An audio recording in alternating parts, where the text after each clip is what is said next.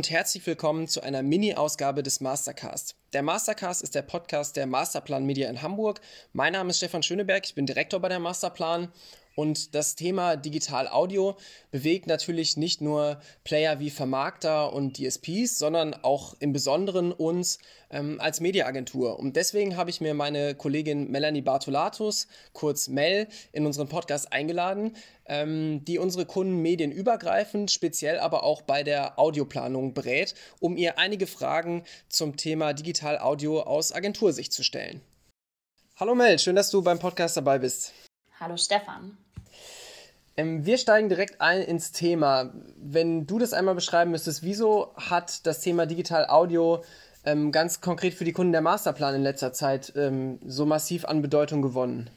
Also der UKW-Only-Hörer in Deutschland macht nur noch rund ein Drittel der Audiohörer aus. Das heißt, dass 70 Prozent der Audiokonsumenten aktuell auf allen Kanälen hören.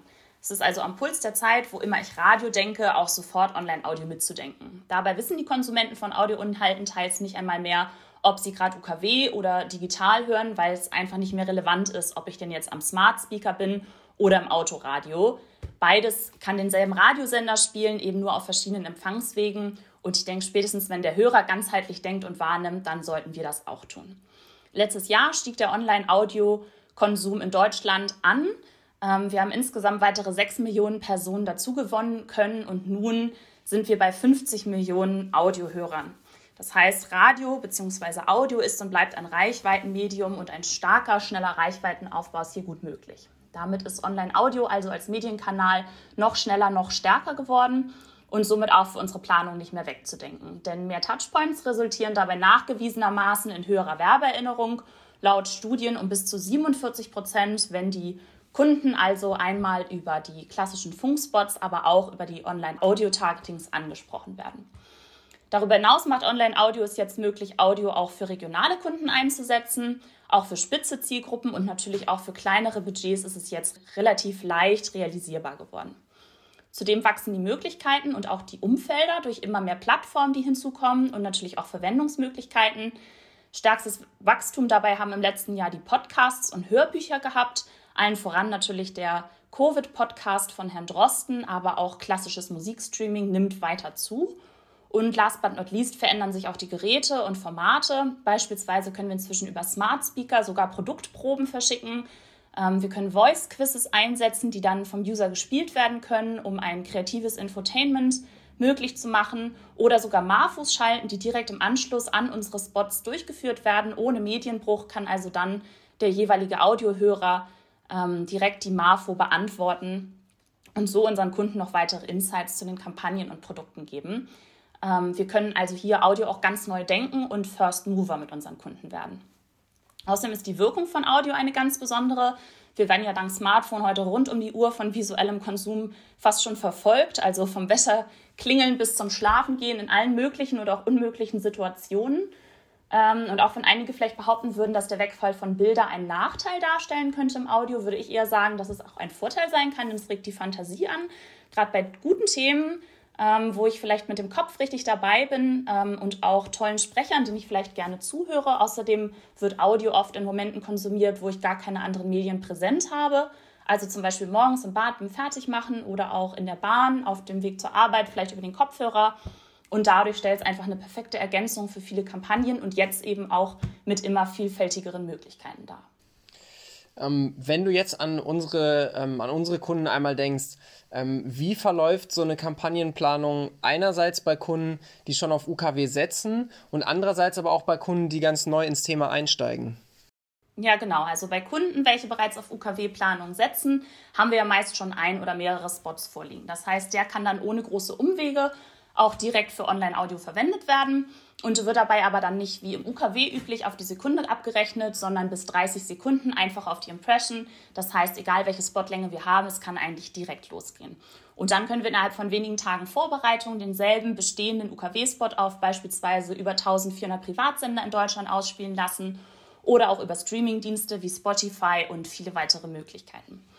Mm, viele unserer Kunden testen dann auch ganz gern mal Targeting-Optionen, die sie im digitalen Bereich dann eben auch haben. Das heißt, sie gehen dann auch gerne mal auf spitzere digitale Zielgruppe, wie zum Beispiel junge, shoppingaffine Personen oder auch direkt ins Umfeld von ihren Filialen. Da gibt es im Prinzip keine Grenzen. Also alle Targetings, die ich digital einsetzen kann, kann ich auch super fürs Online-Audio benutzen.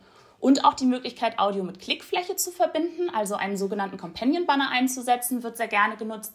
Denn im Radio habe ich ja bisher immer den Medienbruch, wenn ich Personen zum Beispiel in meinen Online-Shop oder auch auf meine Zielseite eben ziehen möchte. Und durch die zur Verfügungstellung ähm, von einem solchen Companion-Banner habe ich jetzt eben die Möglichkeit, ohne Medienbruch jemanden direkt dorthin zu ziehen, der meine Audiospots ausgespielt bekommt. Übrigens ähm, ist gerade die Ergänzung von klassischem Radio und Online-Audio super. Ähm, denn auch das klassische Radio möchten wir gar nicht wegreden. Ähm, Radio ist immer noch das Medium mit der höchsten Glaubwürdigkeit und auch Verbundenheit für die Deutschen. Denn ähm, wir kennen unsere regionalen Moderatoren oft schon seit der Kindheit, fühlen uns mit ihnen sehr heimisch, sehr wohl, sehr verbunden und sehr zu Hause. Und wir Deutschen sind auch unheimlich treu beim Radiohören. Im Schnitt hört der Deutsche nur rund 1,7 Sender pro Tag. Und damit ist auch klassisches Radio nach wie vor ein super spannender Kanal. Ja, und wenn die Kunden bislang noch kein UKW geschaltet haben, dann liegt das häufig auch daran, dass sie Online-Audio noch gar nicht so genau kennen und auch die Möglichkeiten, die wir hier haben.